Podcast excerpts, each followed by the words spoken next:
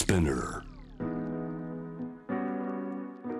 グローバーがお送りしております。J-Web シャムダープラネット今夜7時台のパートナーは日本の宇宙スタートアップに関わるケビン・ザレスキさんです。ケビンさん引き続きよろしくお願いします。よろしくお願いします。一つ目は共同通信からです。アメリカが日本の宇宙飛行士による月面着陸に協力するというニュース。どういうお話ですか、これは？はいこちらはですねあのちょうど今来日しています、えー、米国バイデン大統領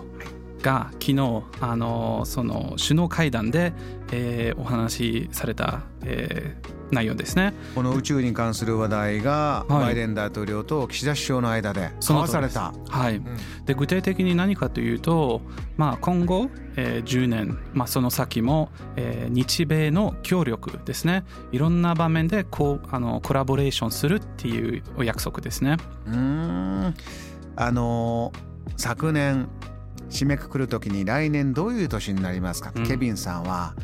月の1年になるんじゃないかとおっしゃってましたね、はい、アルテミス計画という、まあ、言葉だけはそろそろ皆さんもあ聞いたことあるなっておそらくなってきてると思います、はい、リスナーの皆さんも。これ改めて今回の、えー、会談を受けて、うん、この月に行くアルテミス計画、うんうん、何か変化が出てきましたか？そうですね。あのアルテミス計画自体はまあ少しこう遅れ気味ではあるんですけどそのまず準備ですね。技術的な準備ですとか開発、えー、研究それからいろんな基地あの月の軌道にあるえー、まあそのステーション宇宙ステーションを作ったりする必要があるんですね。で今回のその首脳会談であの約束された内容としては、はい、えー、米国が全部こう自分で作ったりするとかではなくてそこにもあの日本が関わってあのこうあの貢献するっていう話ですね。今まではどうだったんですか？そうですね。もちろん国際的な協力はいろいろあった。で特に日本日米の関係がかなり良くて、えー、国際宇宙ステーションもあの希望モジュールですとか、まあえー、日本人の宇宙飛行士が定期的にその国際ステーション、えー、訪問してたとかそのようなあともちろん科学研究での、えー、コラボレーションもかなり良かったと思います。今回ニュースのヘッドラインで大きいのはこの最後のところですよね。アメリカが日本の宇宙飛行士による月面着陸に協力する。この月面に着陸した宇宙飛行士というのは歴史上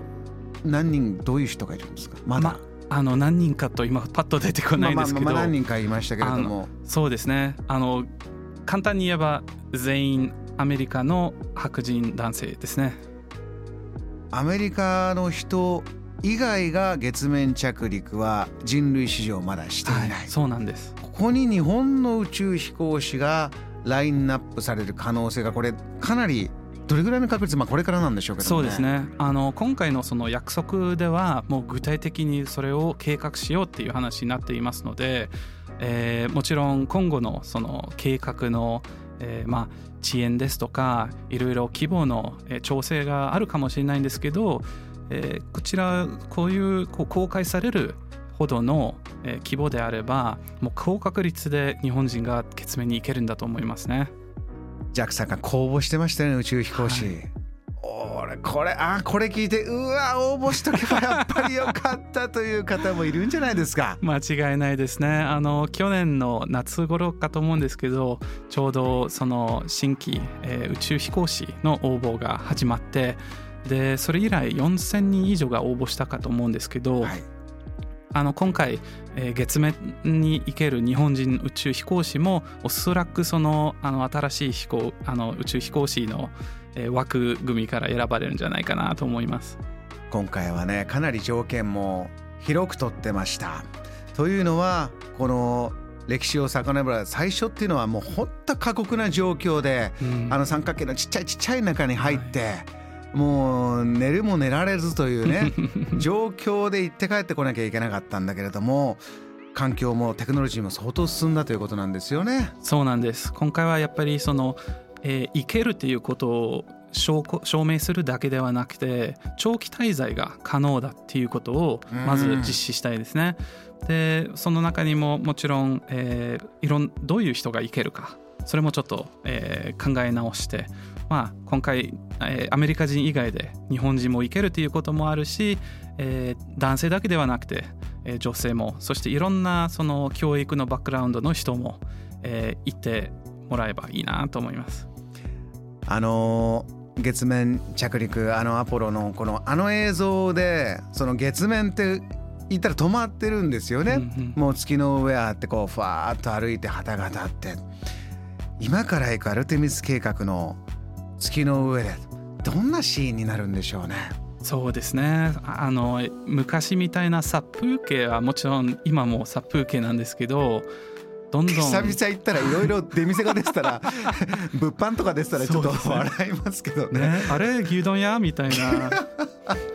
うさぎがこう着られてうさぎ T シャツとか売ってたら驚きますけど。ですね、えーいやあのでも実際そのいろんな長期滞在に必要な施設ですね。そのエネルギーの施設ですとか、うん、えー、その空気ですとか水資源ですとかそのものを処理するような施設がいろいろ必要になるのでインフラがやっぱり開発される見込みですね。ただ歩くだけじゃない車で動くだけじゃないそこで何日間か過ごす、ね、一体どんなシーンが見れるのか。そこに日本人宇宙飛行士がいる可能性が大きくなってまいりました。JAM The Planet